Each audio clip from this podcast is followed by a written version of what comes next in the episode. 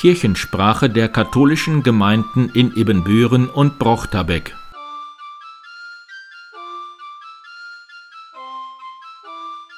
Herzlich willkommen zur 20. Ausgabe der Kirchensprache am 9. Mai 2021. Mein Name ist Pastor Martin Weber. Diese Woche ist um Christi Himmelfahrt wieder einmal die Hochzeit der Erstkommunion. Am Ende werden wir die meisten Erstkommunionen des neuen Kurses gefeiert haben und werden gerade an diesem Sonntag mit einem außergewöhnlich heißen Wetter belohnt werden. Vielen Dank allen, die sich darauf eingelassen und uns begleitet haben. Bärbel Schürkamp aus Herz Jesu Püsselbüren überlegt zum Muttertag. Als ich gebeten wurde, einen kleinen Beitrag für die Kirchensprache zum Muttertag zu gestalten, habe ich nur gedacht, oh nein, das ist ja gar nicht mein Thema. Der Muttertag wie wir ihn heute feiern, ist vor über 100 Jahren in den USA entstanden und es sollte ein Feiertag im Jahr zu Ehren aller Mütter sein. Ein extra Muttertag macht mich etwas nachdenklich, denn eigentlich ist ja jeder Tag des Jahres ein Muttertag, Tage, an dem die Mütter für ihre Kinder da sind.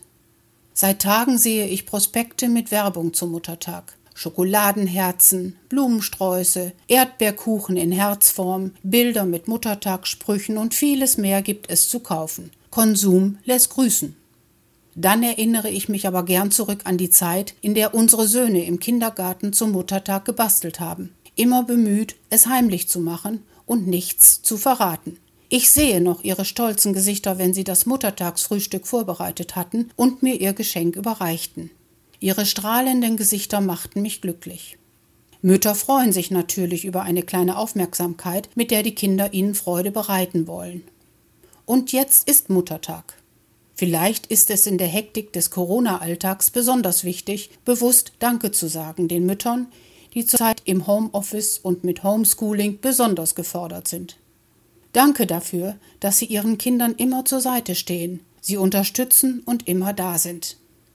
Wie sagte schon der Pädagoge Pestalozzi, eine glückliche Mutter ist für Kinder segensreicher als hundert Lehrbücher über Erziehung.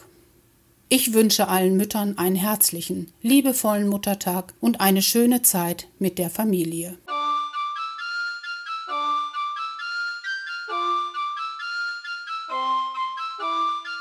Hier ist Pastor Paul Kodanur aus Brochterbeck.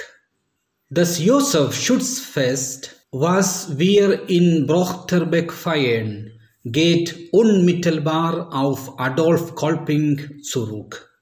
Es wird am ersten Samstag im Mai gefeiert. Als Adolf Kolping 1849 den Kölner Gesellenverein gründete, stellte er von Anfang an seine Gemeinschaft unter den besonderen Schutz des heiligen Josef. Er ist der Schutzpatron der Arbeiter und Handwerker, aber darüber hinaus auch der Ehepaare, Familien, Erzieher, Kinder und Jugendlichen. Adolf Kolping hat sein Werk dem Schutz des heiligen Josef anvertraut. Papst Franziskus hat das Jahr 2021 zu einem besonderen Jahr des heiligen Josef ausgerufen. Der heilige Josef wollte nicht im Mittelpunkt stehen, sondern entdecken, welche Aufgabe Gott ihm zugewiesen hat. Er war zugleich ein Mann der Familie, des Gebetes und des Lernens und Lehrens. Er war für Kolping ein Vorbild, der zwischen Beten und Arbeiten auch immer das Lernen gesehen hat. Mit unserer Schutzbedürftigkeit, aber auch mit unserem Gottvertrauen und unserem Glauben stellen auch wir uns ganz persönlich unter den Schutz des heiligen Josef besonders am Josef-Schutzfest in Brochterbeck. Die Kolping-Schwestern und Kolping-Brüder zeigen ein großes Engagement in unserer Kirchengemeinde.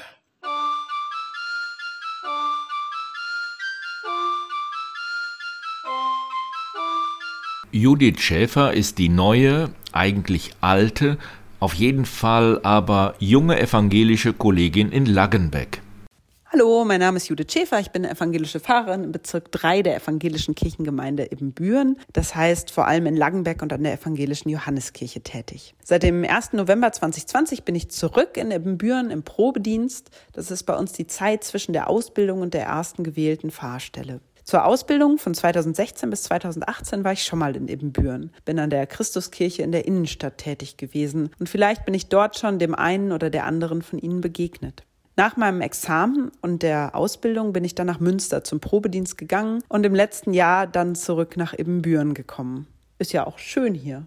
Aber was war das für ein Einstand? Direkt zum 1. November, ich war kaum einige Wochen hier, kam wieder der Lockdown. Und seitdem schauen wir, wie es eben gehen kann, das Gemeindeleben mit Abstand und Distanz, viel auf Zoom und in Quadraten und mit vielen kreativen Ideen.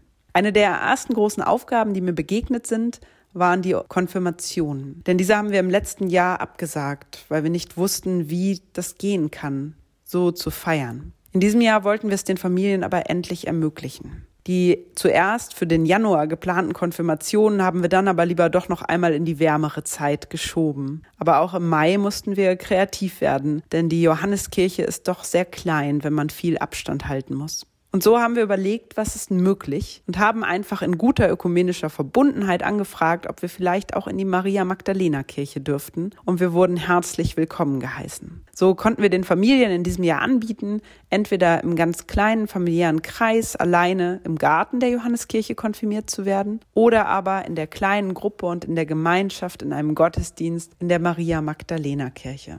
Und so konnten wir am 1. und 2. Mai und am 8. und 9. Mai jetzt endlich die Konfirmationen, auf die seit über einem Jahr gewartet wurde, endlich nachholen und feiern. Wir haben das getan unter dem Motto einen zweiten Blick wagen.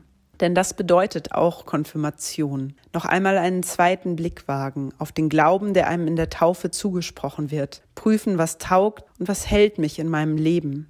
Für uns war es aber auch ein zweiter Blick. Zu schauen, wie kann das gehen? Gemeinsam feiern, Gottesdienst feiern in Zeiten dieser Pandemie. Trotz Abstand, trotz Maske, trotz keiner Möglichkeiten im Privaten zu feiern, doch in der Kirche zusammenzukommen und diesem so wichtigen Tag einen festlichen und feierlichen Rahmen zu geben. Und wir sind sehr dankbar, dass uns das möglich wurde in guter ökumenischer Zusammenarbeit und wir freuen uns schon sehr. Ich freue mich schon sehr auf weitere so wunderbare Projekte hoffentlich dann nicht mehr alle unter dem Vorzeichen der Pandemie. Und vielleicht begegne ich dann dem einen oder der anderen von Ihnen auch wieder live und in Farbe. Das würde mich zumindest sehr freuen. Bis dahin bleiben Sie gesund und behütet.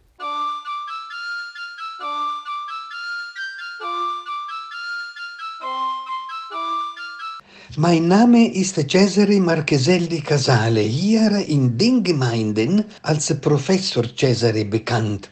Geboren wurde ich in Venedig und habe in Italien an der Kirchlichen Universität in Neapel doziert. Einige Gemeindemitglieder haben mich ja auch besucht. Für viele Jahre habe ich dort ein Semester gegeben und den Rest der Zeit hier im Bistum überwiegend verbracht. Für mich als Forscher des Neuen Testamentes war die Bibel und deren Umwelt immer die Basis meiner Arbeit. Genauso wichtig war und ist es auch, unsere Forschungsergebnisse in der praktischen Gemeindearbeit zu überprüfen. Mit der Unterstützung von Pfarrer Clemens Niermann und dem damaligen Personalchef Theo Buchstegen habe ich hier in Ibbenbüren meine zweite Heimat gefunden und mit der Hilfe von vielen anderen guten Menschen jetzt im Alter auch ihr meine erste Heimat gefunden. Hoffentlich sind Sie, liebe Zuhörer, geimpft und gesund geblieben. So ist es zum Glück auch meiner Familie in Rom und Freunden in Italien ergangen. Genauso in Israel, wo ich ja häufig Gastsemester an der Franziskanischen Universität und an der Hochschule der Salesianer gegeben habe. Die ruhigere Zeit hier in der Pandemie habe ich intensiv genutzt, um mein Buch über die Auferstehung in den vier Evangelien und bei dem Apostel Paulus weiterzubringen. Hier in Deutschland ist es schwieriger als in Italien, die Menschen für unsere Bibel zu begeistern. Dabei ist das Wort Gottes so spannend und immer aktuell. Es sind keine verstaubten Texte von vor über 2000 Jahren. Nein, die Spuren, die Jesus uns so hinterlassen hat, können auch unser Leitmotiv im Leben sein. Er zeigt uns an seiner Schule einen aktiven und attraktiven Weg auf unserer Suche zu Gott, zu einem erfüllten Leben ein anspruchsvoller Lernprozess. Im Augenblick sind wir zwischen den Zeiten von Ostern und Pfingsten. Ostern, das wichtigste christliche Fest, aber durch meine Forschungsarbeit ist mir im Laufe der Jahre und mit vielen Wissenschaftlern gemeinsam klar geworden, nicht das leere Grab ist das Osterereignis, sondern die Begegnungen des Auferstandenen mit den Frauen, mit den Jüngern. Wir dürfen so sagen, Jesus ist auferstanden, nicht weil das Grab leer ist, sondern weil er den Seinen erscheint und begegnet, den Frauen, den Jüngern. Dadurch bekommt das leere Grab seine Bedeutung. Auch wir wollen Jesus, Gott Vater, sehen und erleben, ja. Wenn wir diese Texte von und über Jesus intensiv betrachten, dann spüren wir auch heute, wir sind in Jesus und er ist in uns. Wir sind die Rebe und er ist der Weinstock. Pfingsten ist das Fest für den Geist Gottes. Ja, auch wir können den Geist Gottes erfahren, vielleicht nicht direkt sichtbar oder hörbar mit dem Brausen, aber der Geist Gottes ist für jeden von uns erfahrbar.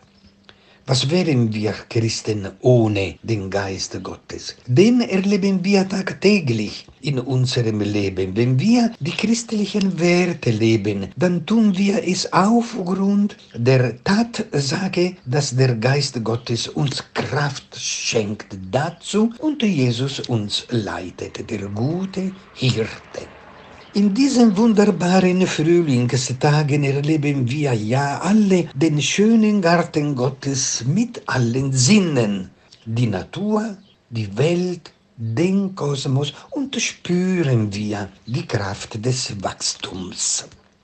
Lassen Sie sich von dem Wort Gottes und von den christlichen Werten so wärmen wie von der wunderbaren Frühlingssonne. Es würde auch unserem täglichen menschlichen Leben gut tun. Herzliche Grüße, Don Cesare.